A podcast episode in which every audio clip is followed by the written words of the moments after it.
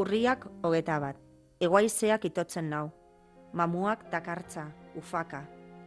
Etxipena uspotzen du. Zuntxiketa izatu. Belarrira putz egin gau eta egun. Adarrak eta loreak aize hartzera jundira. Atxedenik ez korrontelekuan.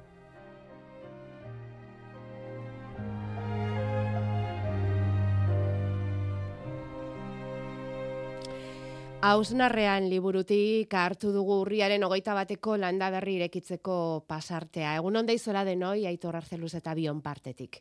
Hausnarrean, ardiek egin naute hartzain Josebe Blankoren liburu berria da, antzuelako pikuni eta baserriko hartzaina bera. Oin dela behatzi bat urte, naizela hartzai, eta aurretik Bueno, aurretik e, lanbide batzuk esan ditut, e, azkena e, Euskara irakaslea gazte izen, ika Euskaltegietan.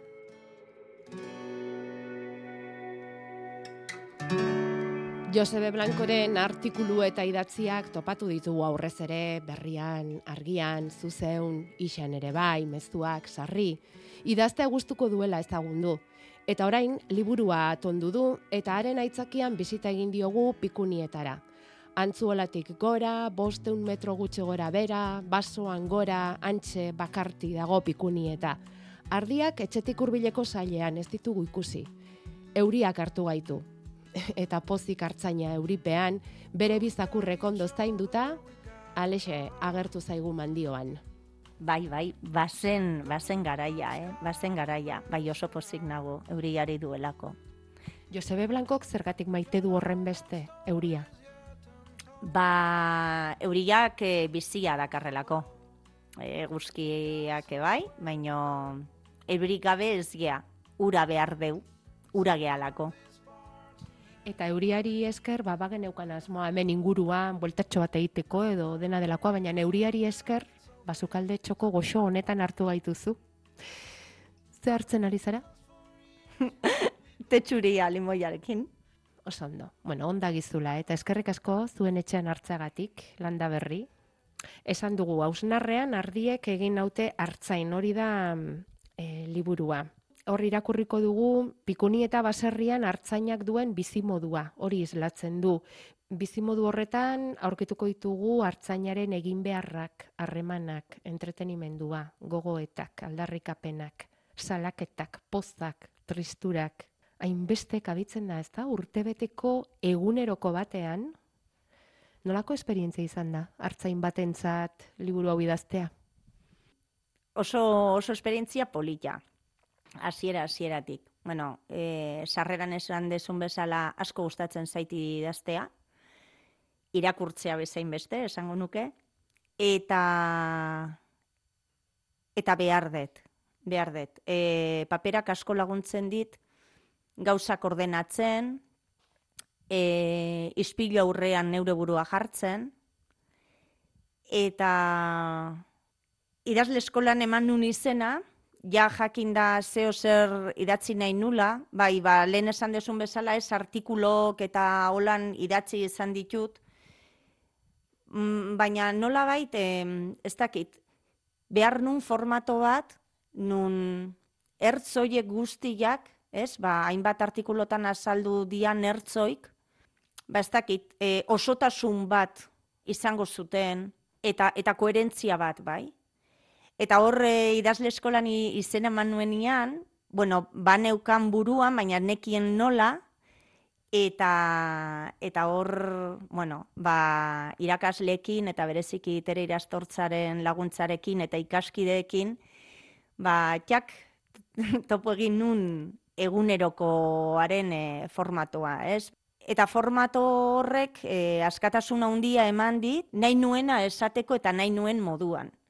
Eta genero asko daude, eta aria, hoien arteko aria da hartalde bat nire ezagutza, ba, gehien bat etxe honen ezagutza da, eta, eta gure hartaldea, eta, eta gure, gure paraje hau, ez da? Baina, ez dakit, sentzazioa dut, beste etxe batzuek ere behar bada ikusi aldutela euren burua identifikatuta, behar bada ez danian, ez dut espero, baina gauza batzuetan edo bestetan, nik ustet, baietz. Azken finean, ez dakit, pertsona geha danok, eta ez geha hain desberdin, ez? Eta behar badanik inguruan koniferak ditut, edo pagadiak ditut, edo, eta beste batik, beste batek behar bada izango ditu maastiak, baina baina lurrarekin eta animaliarekin daukeun harremanean behar bada horre egingo dugu topo. Liburuaren azpitituluak dio ardiek egin zaituztela hartzain. Mm Zer ematen dioztu elkarri? Pufa! ez dakit, holan, lehen biziko kolpean etortzen zait bizia. Bizia, bai, e, ez dakit. Zuk zaintza behintzat. Bai. Eta maitasuna aipatzen dituzu etengabe. Bai. Bai, baina Euskara kortan, e, zea, bete-betean asmatzen du. Artzain, baratza zain, abeltzain, lore zain, e, zaintza dago denbora osoan, denbora osoan. Eta ordun ba, elkarrekin bizigea, e, hartalde batean, baserri batean, eta elkar, elkar zaintzen, hortxe eman behar deu e, bizimodua, ez? badirudi oso ondo ulertzen duzuela elkar? ez dakit, ez dakit. Bueno, nik usteet, zeo zer ulertzen ditu dela, zeo zertan ulertzen ditu dela ardik. Ez dakit, ardi, bueno, nik usteet ardik zenbaitetan eh, ez didatela arrastoik ere hartzen. Osea, zenbat unetan esango dute, eta tamakume hau, oin, oin ze, ze, oin honek ze nahi du. Baina, baina nik uste e, gauza funtseskoetan, e, bai, elkarru lertzen deula baina ez da ezer e, berezia. Magikoa da, baina uste e, edo zen gizakik e, komunikatzeko jarrera hartzen duenian beste, beste espezietako animaliekin, beste kode batzuetan, eta beste hizkuntza batekin, baino, baina komunikatzera heltzen gehala ez.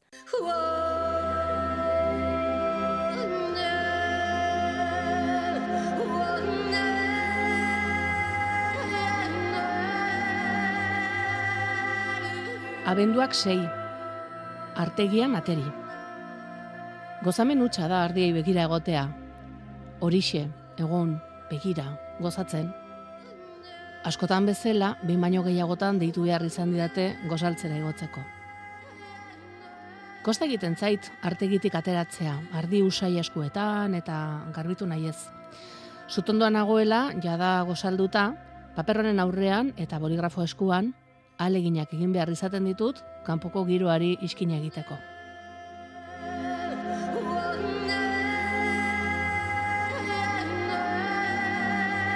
Eta zuk asko sufritzen duzu, ardi batek umea egiteko zailtasuna daukanean, asko sufritzen duzu arkumeak iltegirako bidean jarri behar direnean, hmm. ze drama? Drama, bai, bai, bada drama bat, baina biziaren parte da eta bizirik, hemen gubilok bizirik baldin bagaude, eta bestaldean entzuleak baldin badaude, da izaki batzuk izan vegetalak edo animalak e, hildirelako eta eta haiek elikatu gaituztelako. Eta ez dakit, sentsazioa dute jendarte honetan eriotzari bizkarra manai diogula, baina hori ezinezkoa da, eta gu egiten gaitu, eh? Etengabeko azkuntza ezinezkoa dela, diozu, ezta? Hoixe ba, hoixe ba, ez da posible, arkume guztik etxerako ustea, ez da posible, ezingo genituzke zaindu behar bezala, elegoke janaririk hemen, planeta mugatu batean gu ere mugatuak ea. Ardi batek e, bere umea falta duela somatzen duzunean, Ze jarrera izaten da berea eta nola, nola zaintzen du hartzainak ardi hori? Hemen, pikunietan. Mm. Bai, ez dakit, e, normalian haiek eh, atzetik etortzen die, eta, bueno, ikusten dituzu ardik, e, bazterrik bazter, gainontzeko arkumeak e, usnatzen, eta, eta bilatzen, eta aurrera, eta atzera, eta haiek ba, e, arkumekin egon badira espazio batean, ba, behin eta berri zitzuli nahi dute espazio hortara ziurtatzera, e, arkumia ez da hola eta jarraitzen dute euren bilaketarekin. eta hor, ba, gerduratzen direnian, ba, ez dakit, e, urekin egon, nik hitz egiten diet, eta eskerrak eman, bai. Amaren eta amonaren presentzia handia dago liburuan, hain zuzen ere ez dugu oraindik esan, baina esan beharko genuke, eguneroko hau azaroaren hogeita marrean hasten dela. Zure amaren urtebetetze egunean, ezta? San Andres, Bai. Bai, sanan. azoka eguna. Bai, eibarren. Bueno, eibarren eta, eta askoitin eta leku, leku askotan. Bai, Ibarren bizitatzen zaitu emakume galiziar horrek? bai, bai, bai, bai, bai, bai. Eta, mm, eta bueno, nunbait eh, hasiera eta bukaera eman behar nion. Ezin zan infinitu izan, eta nolabait e, ba, sentitzen nun borobiltasun bat eskatzen zula. Eta ardien, ardien egutegia izanik e, ze hasiera eta bukaera, ba, zaila zan hor e, etena jartzea, ze da kontinuum bat. Eta egun polita zan. Eta bai, eta amak eh, presentzia du, amonak bai, zebak bai, emakume askok. Aitak ere bai, eh? Bai, bai, bai, bai, aitak ere bai. Abenduak bat, hartzain. Gure aitak zioen bezala, jakiteak ez du tokirik hartzen, eta beti da berazgarria mekanikari ona izatea, eta gidatzen abila eta konpresorea ulertzea, baina hartzai izatearen funtsa ardia zaintzea bada, eta iazki horixe da mamia, ardiaren mundua ezagutu behar dut. Ardi guztiak ez direla berdinak behar dut jakin, denak ardiak izan arren. Beren gorputzaren funtzionamendua behar dut ezagutu, bereziki, hausnarkarien digestio sistema animaliaren osasuna ziurtatu nahi badut. Ugaltze prozesua behar dut barneratu hasieratik amaieraraino. Behar dut. Benetan importantea den horretan, erroan behar dut arreta jarri. Art zain.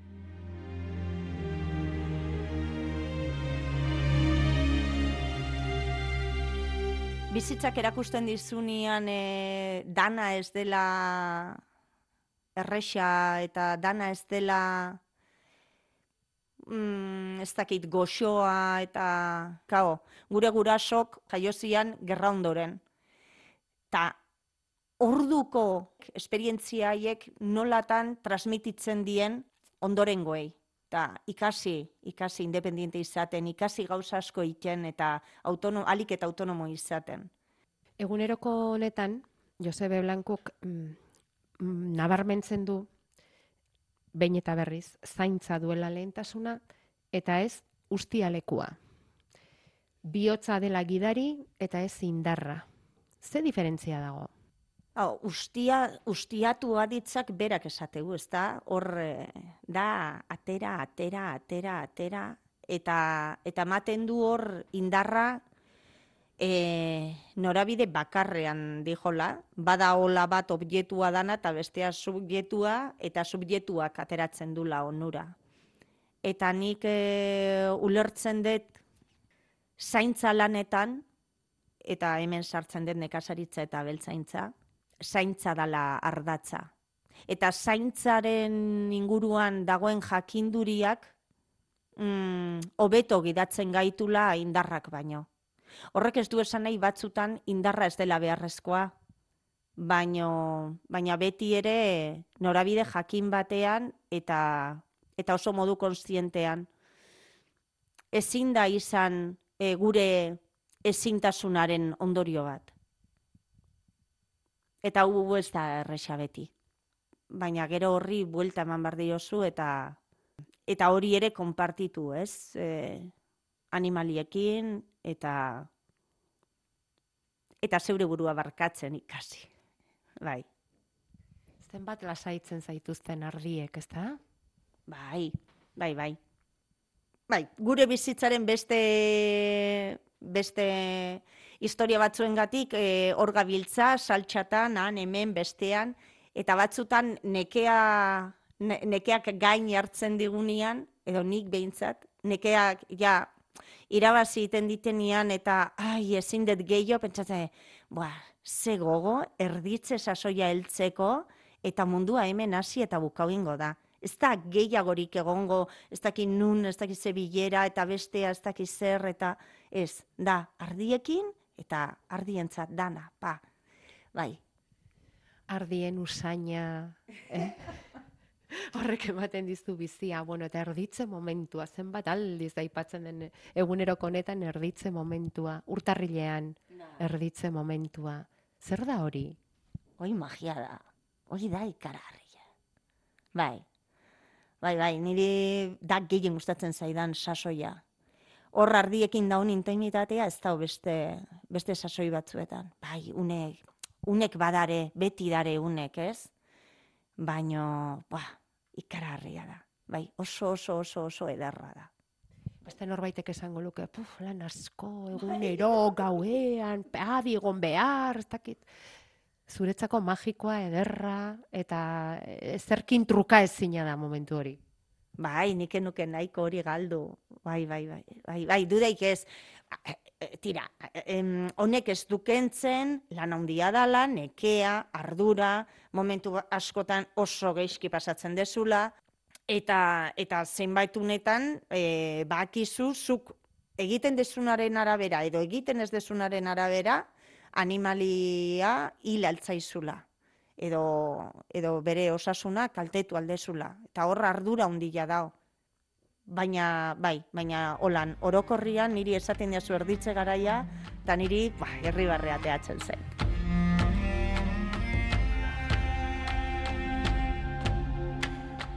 Eta Joseba Blankok liburu honetan egiten du txikiaren defensa, beti. Artalde txikia, denda txikiak, herri txikiak. Bai, bai, bai, txikitasuna da esentzia, ez nondik dator bi- bizitza, ez? Hasi batetik. Hasia zer da, osa txiki, txiki, txiki bat. Ta hortik zenbat, eh? Bai, bai, iruditzen zaite organismo txiki hauek osatzen dutela unibertso handi bat eta elkar eh, elikatzen dutela. Elikadura aipatu duzun ezkero hemen deskubritu dugu hartzain barazkilale bat. Bueno, ni barazki jalea nintzen e, unibertsitate sasoitik. Eta, eta ona heldu nintzen barazki jale izanik. Eta hor, hor dago kuestionamendu bat, eta da munduan egoteko maneraz. Eta munduan egoteko manera hortan, ze harreman daukasun ingurukoekin. Eta nik nolabait, e, barazki jalea den hartzaina behar bada senti daiteke hartaldetik kanpo, neurri batean. Bai, hor elikadura katian hor zeo zerapurtzen da, eta etena hor dao.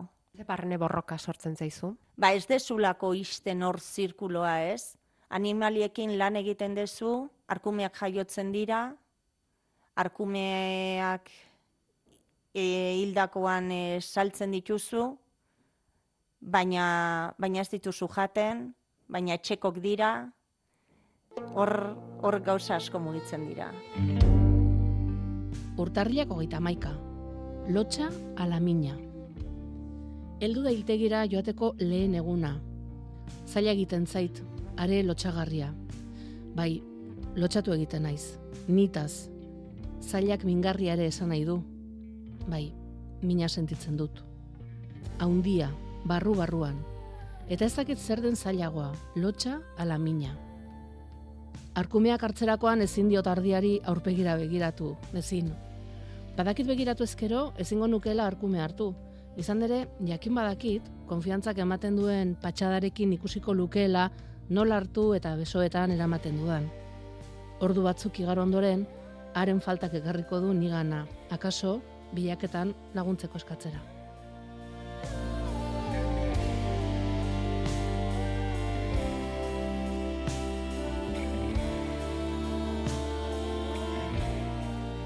Gaztaren ez dugu, ez dugu esan, baina gaztak irekitzeko momentua, eh, arkumeak jaiotzeko abezain magikoa behar du izan. Ala islatzen da liburuan. Oso Bereziki urdina. Bai, oso emozionantea da. Claro, eske, bai, bai, bai, bai, bai, bai. Asko dago jokoan, arantxa. Asko dago jokoan. Asko, asko dago jokoan. Hor, gazta bakoitzaren atzean dago esnea, dago dago argindarra, dago eskua, dago ardiaren osasuna, dago erditze bat, dago arkume bat, hor, dago lurra, dago pff, energia, ikaragarria, eta naiz argindarra zari baizik eta pertsona, eta ez, pertsona zeintzu zea zabalenean, eh? Eta ordun, bai, e, urduri jartzen gara, eta bai, lote bakoitza irekitzen deunian, hor badao, eta bereziki urdinarekin, badago hor zeremonia zea bat, eh? kutsu bat, eh? Bo. barrutik ze urdinateako da edo ez? Etxe honetako ateak, begira, euriari du, e, kristalak euristatu dira, iluntzen ere ari du ja, Eta esateran indan, etxe honetako ateak ere zabalik daudela, institutokoekin egindako ariketa ere polita izan da, seme ikasleekin, etxeko ateak ireki, etxea erakutsi, komunitatearen aumentzareten lako. Eta horrek ematen omen dizuelako sustengua, ez da? Ez gea, ez dakit, satelite galduak. Bueno, edo bai, neko satelite gea, baino, esan nahi dute zea, ez? baditugula loturak komunitatearekin. Eta eta gure ardura da, eta gure obligazioa da ateak irekite eukitzea. Zergatik, bueno, arrazoi asko daude. Bat, izan leike holan eh, pragmatikoena, izan leike diru laguntza publikoak jasotzen ditugu baserrietan. Eta diru, diru laguntza publiko horiek herritar guztien poltsikoetatik ateratzen direla eta hor e, ardura bat daukagula. Zerbitzu publiko bat eskaintzen ari gea, neurri batean edo bestean. Eta ordun e, jendeak eskubidea dauke e, jakiteko ze jaten nahi dan. Eta nik uste hortan ateak ireki inber ditugula. Eta nola ez, ba, nola ez deu irekiko ez, gure seme alabak ez ditun institutuari edo ikastetxeari nola ez ba, ez? Ez gainera gure lanbideagatik ere ezin dugu aportazioa hundirik egin, gu ez gaude guraso elkartean, oza, eta gure aportazioa hori baldin bada hezkuntza komunitateari, ba, hoixe da daukeuna eta egiten dakiuna. Eta oso esperientzia polita izan zen, oso oso ederra. Bueno, eta eguneroko amaitzen da, berriro ere azaroaren hogeita marrean, amaren jaiotegunarekin, ardotxo bat hartuz, bukaera polita, eta tartean gelitu zaizkigu gogoetarako zenbat gai, Josebe. Igual, ba hemen zaizkigu kaditzen, baina bueno, hor daude makroetxaldeak, izena ere merezi ez dutenak, fabrika gehiago direlako, etxalde baino, laborategiko aragia, CO2 isurketak eta nekazariek duten ardura, energia berriztagarriak, paisaia, landaketak, basoak. Bueno, eta nahiko nuke aipatu Eider Uribarrena. Ilustrazioak egin dituen Eider, etxe honetan ongi maitatua eta pikuni eta ongi ezagutzen duena. Bai, bai, bai, bai, bai. Jo, ikara harria da, eh? Oin dela lau urte etorri zan, amakin gufeitea, eta, eta bueno, etxe erdia bere kuadrokin dago apainduta, eta berai eskatu nion, bai, baten batek egin behar baldin bat zitun ilustrazio keiderrak egin behar zitun.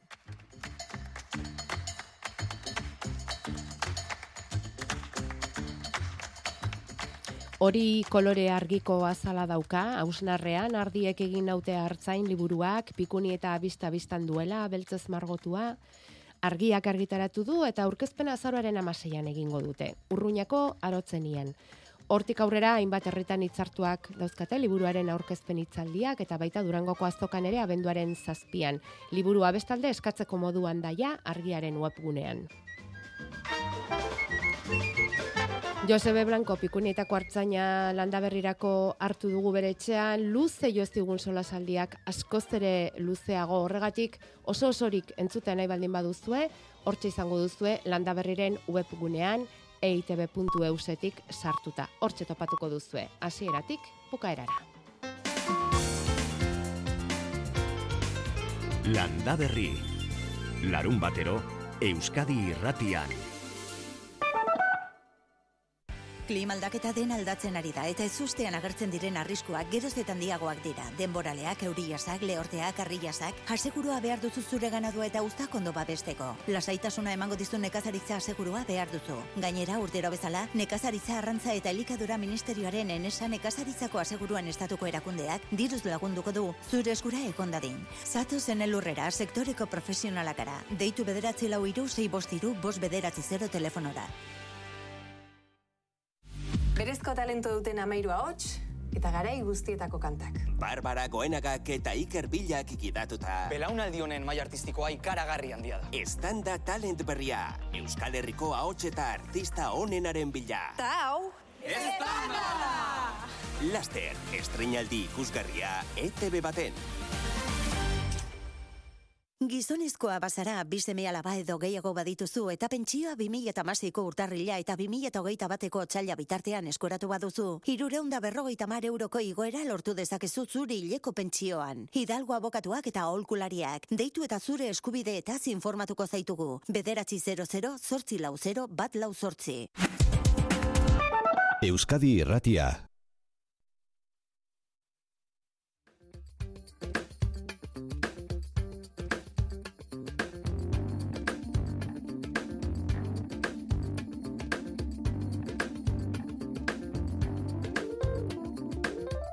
Landa Berri, Arantxa Arza eta Jakoba Errekondo.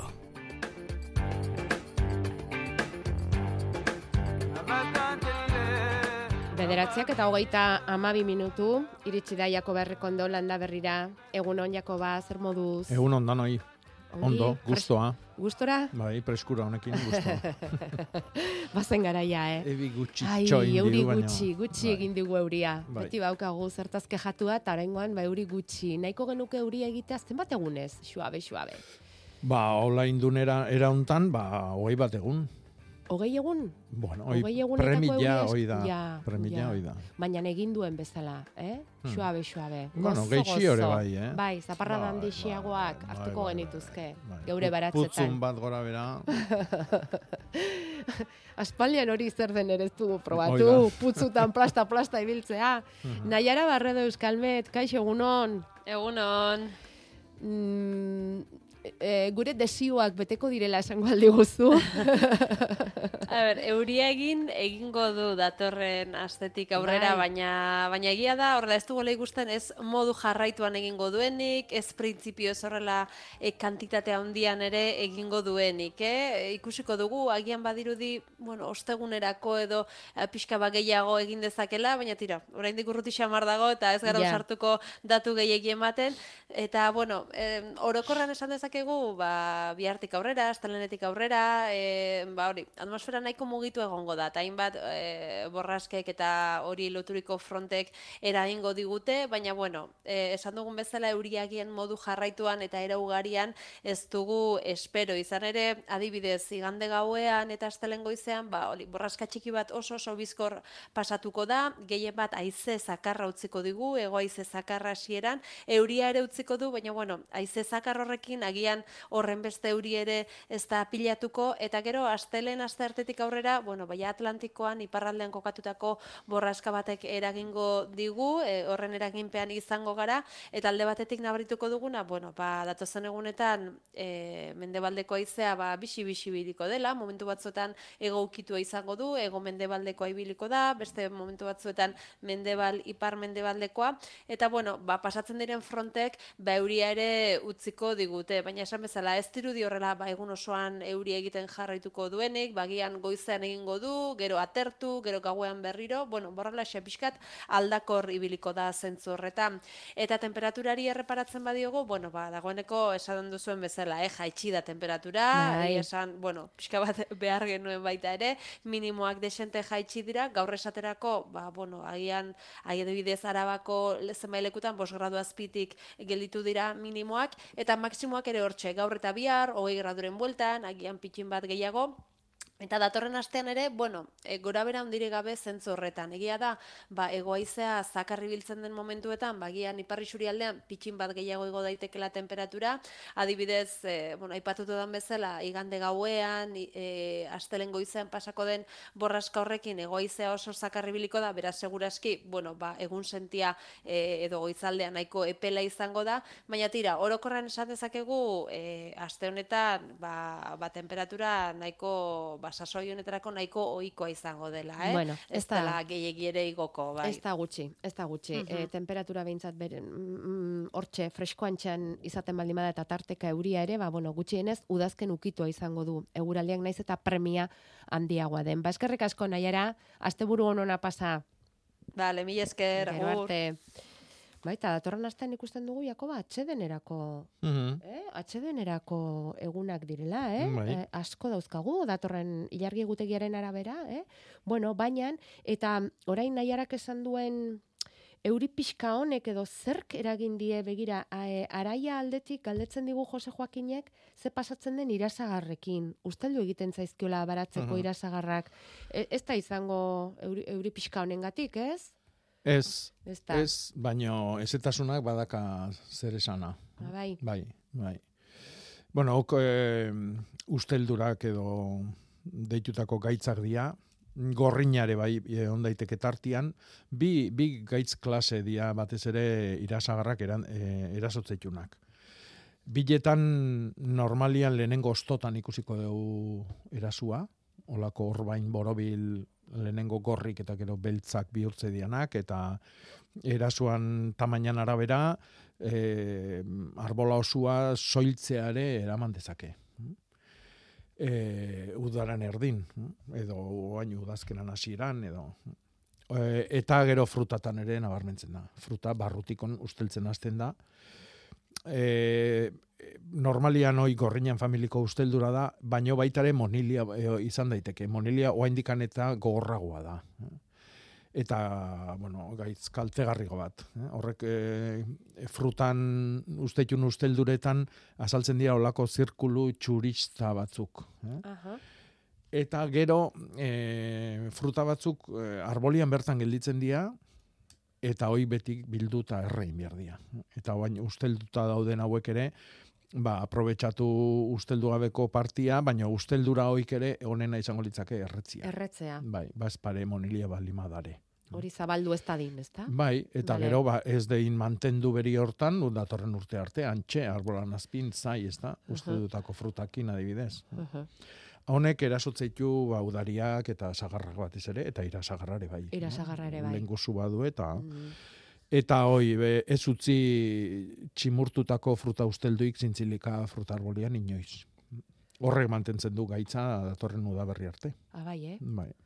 Orduan, ukituta, ustelduta eta gaixo dauden frutak ikusten baldin baditugu, hobe desagerraraztea Bai. eta erretzea Hauek bintzat, mo- mon- monilia balima da, eh? monilia balima da. Bai. Vale. Arantxa, kaixo egunon. Bederatzi lau iru, 0 bat, bibi, 00. Telefonora deitu du, ela uste dugu. Bai. Segurazki entzudungo gaitu, eta nahiko du Jakobarekin. Bai, Arantxa, hortxe daukazu Jakoba, galdetu lasai. Egunon, Egunon, egunon. Aizu, ni zubila nenguen, dere espagaldetu nau, Bai. pikua daukala ziritikan ja zueska inda. Bai. Metro, ter, metro eta metro territartean. bai. Pikua leak ere ba omen ditu. Baina nahi du, birraldatu, Tokiz aldatu. tokiz aldatu. Hor Bai. proba egiteko jarri zuen, hasi jana, ziraki, dena, eta, bueno, heldu die, hasi lortu ditu, Hmm. baina, ber, noiz den momentu ona, ba, lengo piko sarrak e, erori dira eta inguruan egiteko, Hmm. sartzeko. Bueno, ba, pikua, pikonduak ostua galtzen du, Bai. orduan, ba, negun negun egiteko lana da. eh? Orduan, abenduan erditik atzean, nahi dunian, eo txaila arte. Vale. Eta Hilbera komeni da, eta... Hilberan? Bai, eta sustrai egunian ite badu, eta hobeto. Ah, Otsaila iristen denean, segurazki, edo lehenago ere bai, arantxa, gogoraraziko dugu. Ostoa galtzen duten, Bai. eh, ez du haitz Bai, bai, noiz behin egin behar diren. entzun dut, baina e, hori Ja. ziurtatu nahi nion, eta esan, Bai. bueno, saiatuko naiz, da, ba, suerte auki dut. Eskerrik asko. Ez, Zuri. horregatik. Aio. Agur. Aio, ondo izan. Jakoba, hemen bidali diguten ar txuri hau, ez da gizen landaretan dagoen, hortxe, arra, bai, bai, zomorro bat, zomorro, arra. eh. Ah, zintzilika no, Zintzilika bueno, dago hori hori da. Kotxinila da. Ah, bai. Bai, kotxinila. Vale. Oso, oso izurrite, mm, tekin nola esan, aluba. Txarra, Eh, txarra, bai, txarra. Bai, bai. Em, eh, bueno, goata bat hartu, alkoholetan busti, eta goata horrekin igurtziz, kendu. Eh, oi bezala, argazkikoa bezalakoa, hain garbi ikuste dian tokitan daudenak bintzat, eta gero jaboi, jaboi potasikoakin tratatu. Bete litroko esprai bat, eta tarteka, arekin busti. Ba ez pare baten bat, edo txikin bat hor eh, izkutatuta, edo ikuste ez deula gelditu bali madale. E, baina egokina da, guata batekin ikusten dia, hain garbi ikusten dian hoiek kendu, eta geho guata erre. Erizainarena egin behar da. Hori da. Kotxinilarekin. Mhm. E, uste dugu ainoa dela, eskatzen du errezeta e, kotxinila kentzeko, berak ere, eh? orduan egin behar da erizainarena. Hori da. Eta gero galdetzen du larrosei buruz. Baina Iñaki telefonoan dago itxoine ainoa, Iñakiri erantzungo diogu zai dagoelako, eta gero pasako gara larrosetara. Egun hon, Iñaki, Kaixo, Egunon. pareja. Esan. Aurrea. Bai, eh, gau. Eh, guk, eh, negutegian, oindala hilabete tardio hilarra eta baba egin ginen, eta Bai. hilarra ja dago, ba, metro inguruan nola. Baina, hasi zaio, osto zuri hori, osea, que... Bai, zurina. pixka bat, bai, zurina. Bai. Orduan, ez dakit, eh, deno zerbait jaitutan egon, baina nik uste, a ber, zeo zerrekin eh, Hmm. au- aurre inlieken, edo... Bai. Bai. Bueno, a ber, eh, zurina atea zaio giro beruak dialako. Mhm. Berez hoi hilarrai ateatze zaio, negun egiten dan hilarrai ateatze zaio udaberriko eun beronak iriste dianian. Mhm. Baina, bueno, eh, eh, badirudi ostea, ostegako joera hartu dula egualdiak, orduan ba horrek lagunduko dio. Bitarti hontan, eh, zurina tratatzeko eh, produktu ikonena da sufria. A, azufria. Mhm. Orduan, bi, bi eratara eman daiteke, bat da hautsa, Mhm. zuzenian hautsestatu landaria, Mhm. e, eta bestia izango litzake urakin nastutzeko azufria. Eta horre, kasu hortan, e, ur hori nik ingo nuke asun edo azeribustan ura.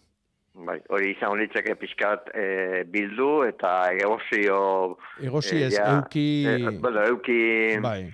Baina, zema denpoan bezala, egun desente behar Bai, ditu, eh? hoi normalian e, gutxinez bost egun. Orduan, lehenengo tratamentua bea gabe intzazu, Bai. albalimezu gaur Eta bertan. gero, bai. Eta gero uadakasunian arekin. Eh? Eta Oso, hoi ba... Zurina ez da desagertuko era bat, baino, bueno, lortu beharko zenukena da hori, eustia, eta gutxinez eh, loria datorrenian, ba, loriak ez ditzala eraso. Hori da. Mhm. Oso ondo. Iñaki, Vale, ba. esan duzu Bai. negutegian dauzkazula hilarrak eta babak, ez da? Eh? Negutegian, bai. Negutegian dauzkazula. Bai, bai. Mm, hemen daukagulako, e, galdera bat esanez, zer landatu daiteken orain negutegian. Ah, Beste zer ah. daukazu, Iñaki? Bueno, oain momentum laizte, ja tipula, o ja, tipula sartzen hasiko gea. Bai. Tipula. Tipula txuri, bueno, udarreko tipula eta hori. Bai. Eta, bueno, gero, dan- danetik, brokolila, eskarola, danetik. Nik uste dut negutegian oan digane, ba, bueno, gauza Ba, ba. eh, batzuk atea lizkela, eta bati bat, a, datorren oso ondo da, tipula bintzat. Tipula. Bai. Bai, oso berozalia dalako, eta gero negutegitan lurra lehorragoa do eta arruagoa. Mhm. Bai, Bai, hoi bai. tipulantzako da paradisua.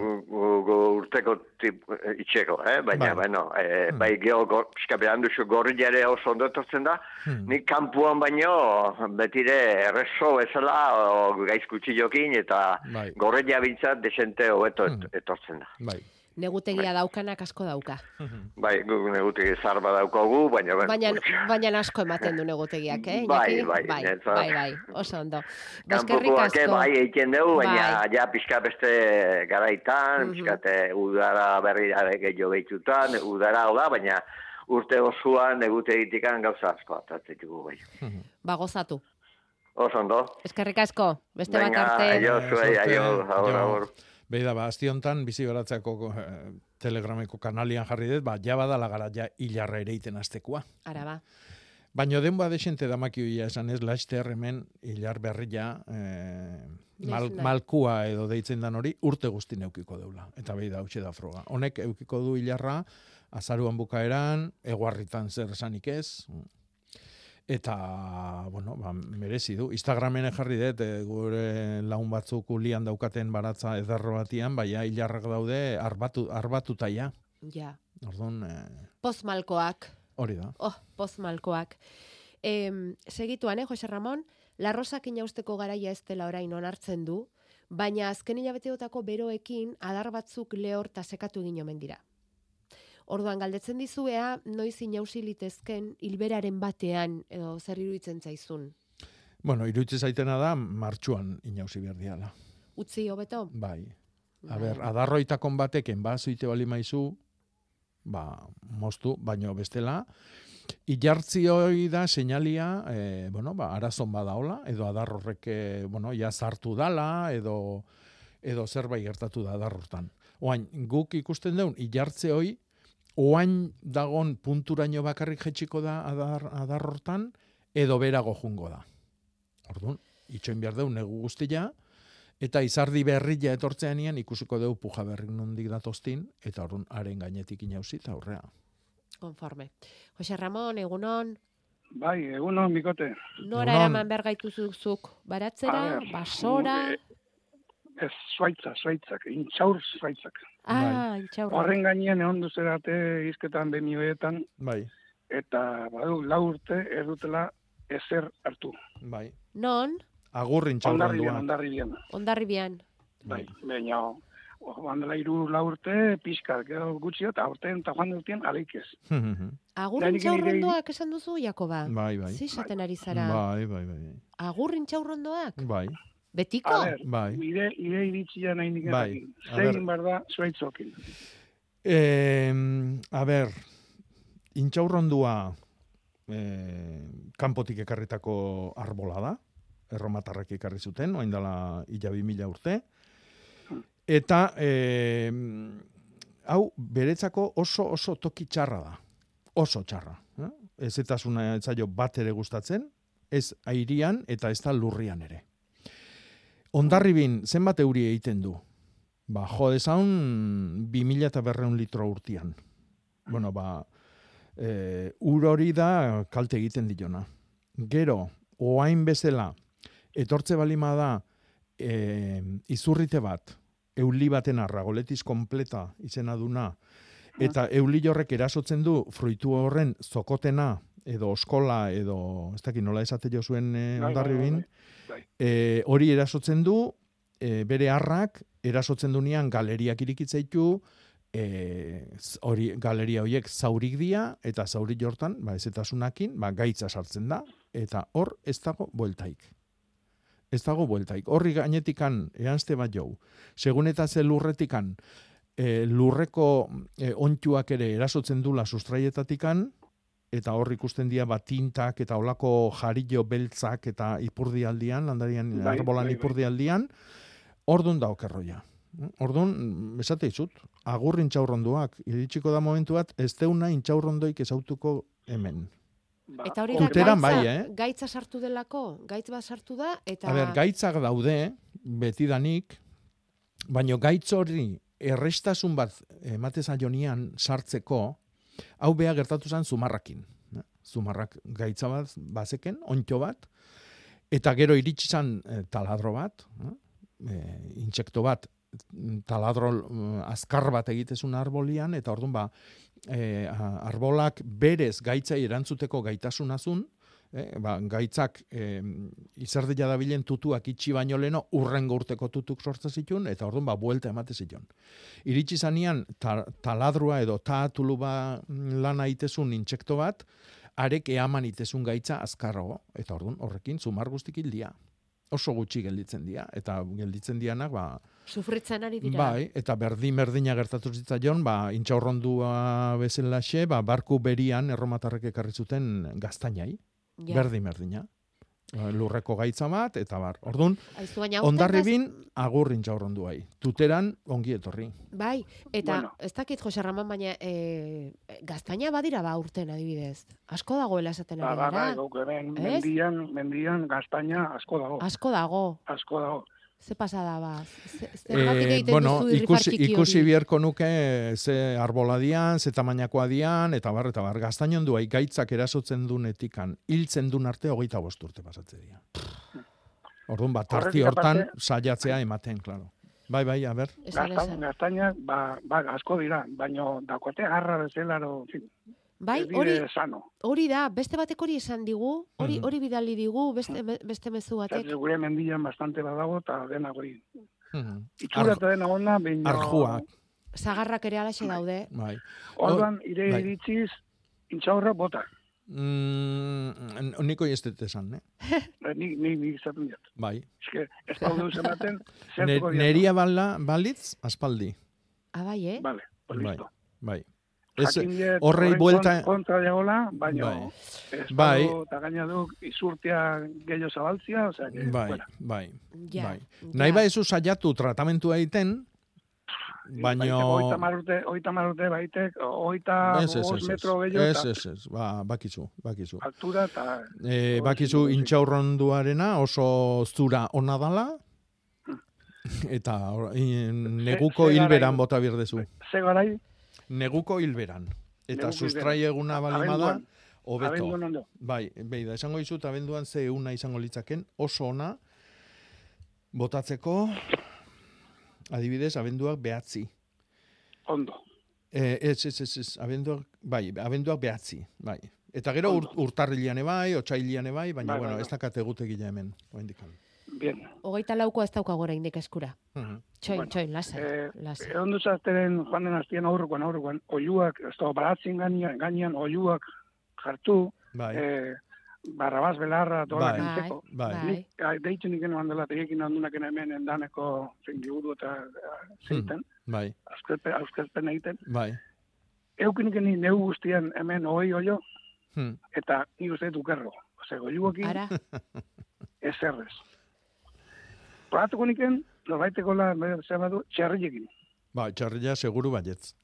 Txerria nik uste diat horrek eh, aretu eta dena jango ekula. Bai, a- usarrian eh, gaina hoitxe el- lurrazpiko erreboliak eta bilatzea Bai, bai, dituzte, hori eh? Ilarrondokoanak eta basurdiak eta bezelatxe. Bai, bai, nik uste dut horrek garbitxiko zula. Bai, Bai, eta i- lurra prestatu gaina arkiezko. itxitura egin behar, Ah, bai. olioentzako baino Bueno, seguru guxeagoa, ez? Jarri, jarri kolare polita bat eta sakurra bezala horri bildila. Hori da. bueno, eta zer esate duzu? Proba egingo duzula ala egin duzula? Ez, ez, ez. Ah, nik- Egingo lukela. Egingo zenukela. Egingo lukela, eta nik uste dut horrek Vale. erantzuna, osea, ona emango zula. Eta nik esango nuke, probatzen bali baduzu egunen batean, deitu egingo diguzula gainera. Vale. O, estela entzuten du norbaitek egintzela, txerria nik ez dauka. da. Ah, ez daukazu txerririk. nuke, Ja, Mhm. ja, eta ja. egintzela, eta nik uste dut horrek garbitxiko zula bastante. Bastante. Baratza. Ba, eta Jakoba ere zurekin dago, beraz. Ea ba, ea ba denon artean. Vale, ba. ba. Bueno, Eskerrik asko. Bai, agur. izan, aio. Bueno, mizpirak e, bildu ditu hemen batzuk, e, e, batek, eta ezurrak e, erein laiko lituzke. Hortik, zuaitzik aterako alitzateke, Jakoba. Mm, zergatik ez? Ta nola ta noiz erein orduan. Bueno, lehenengo jaso behar ditu toki fresko batian eta ez, ezetasunean. Orduan, egokina izango litzake ariakin, ondarrakin eh, prestatu ontzin bat, eta han eh, geruzaka, jarri ondarra azik, ondarra azik, kanpoan euki, negua sentitu dezan, eta beti ezia egon behar du horrek. Orduan, olako giruak dauden bitartean, bat arteka ureztatu inbier da, ba, landare batan baleo bezalaxe. Eta gero, ja, otxailian, erein, Vale? Mhm. Vale. Bera, gaur egun, em, em, guk ezagutzen ditugun mizpiran getien, getien, getienak, eh, txertatutakoa dira. Eh? Elorri zuri jai edo arantza zuri jai txertatzen zaio mizpira. Baino, badia basotan eh, berez azitik jaiotakoak. Adibidez, hor, eh, oain ez guatzen oso ondo, baino itxaso no, baserretar batek esan zian. Eh, ezautze zula bat, eta azkenen nintzen aleitu ikustea jutia, baino bai. Eta toki batzutan frantzin da aidia hoien e, hoien katalogoa egiten. Basatiak dianak, azitik sortutakoak, oso gutxi dialako, eta hoiek mantentzen dutelako genetika, benetako genetika. Orduan esango digu baietz, proba egiteko. Bai, zalantzari eh? gabe. Zalantzari gabe. Bai, bai, bai, bai. Mizpirak, Mhm. purikatzen diren fruitu hoiek. Eh? Eta gero ez dut ulertzen, eazuk, aurreko batean baixatik bildu nitun, baixatik. Eta usteltzen ari zaizkit. Noiz eta nola ere egin behar ditut, aziak aterata edo bere hartan. Bueno, baixatik nik ulertzen dut orokorrian sagarragatik aiko dala. Ah. Guk baxaka deitze jo, Ah, bale. e, makatza, sagar makatza baita ere deitze jo, sagar mina, izen pila du. E, nola egin, ba, oantxe esan deun gauza bea. Eh? E, Mizpirantzako esan, de, esan deuna. Usteltzen danian fruitua, az- azik atera, usteltzen danian esan nahi du ja azioik pres daudela, e, negua itxoiteko, igarotzeko, eta gero ernetzeko. Ordun, e, arazua da, azioik lehortzia.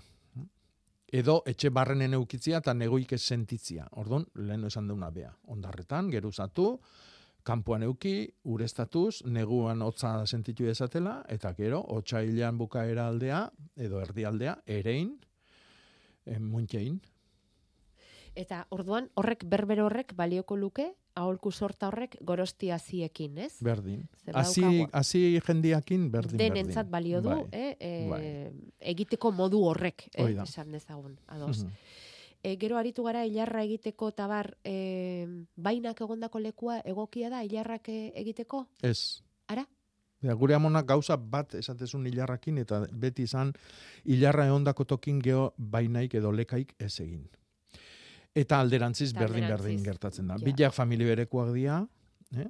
e, leguminosak, hau da, lekadunak, eta mm, e, bueno, ba, bilak daukate zaugarri oso on bat lurrarentzako, eta da, mm, bueno, sustraietan apopilo hartzetuen e, bakteria nitrofilo batzuk, aireko nitrogenu hartu eta lurra ongarritzen dute. Ordon, ondoren lanoi bea inbierdun bat etortze balima da, ba, lurroi itiota dago nitrogenuakin, eta ordon, tartian, nahi balima du erein e, hilarra, itxoin pixka bat, eta tartian jarri e, ostua aprobetsatzen zaion zerbait. Adibidez, zia zerbak, espinakak. Mhm. Tita batian etortze dira, edo letxuk. Pentsatuz gero letxu tarteko errollatan ingo ditula hilarra. Baino, ostua daukan landariak beti nitrogenu hoi jango du, eta lurra eh, airosoago egongo da, urrengo lekadunai eh, ongi etorri emateko.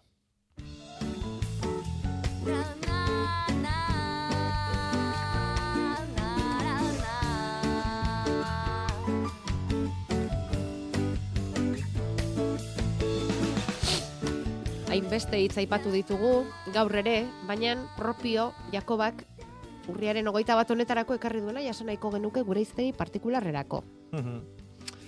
Bueno, ba, beida, uh, lengo hastian eh, ikasi deten hitz bat. Bota. Hainbeste erabiltzen nahi gea zimitza, Bai, eh? usain txintxian, bai. Bai.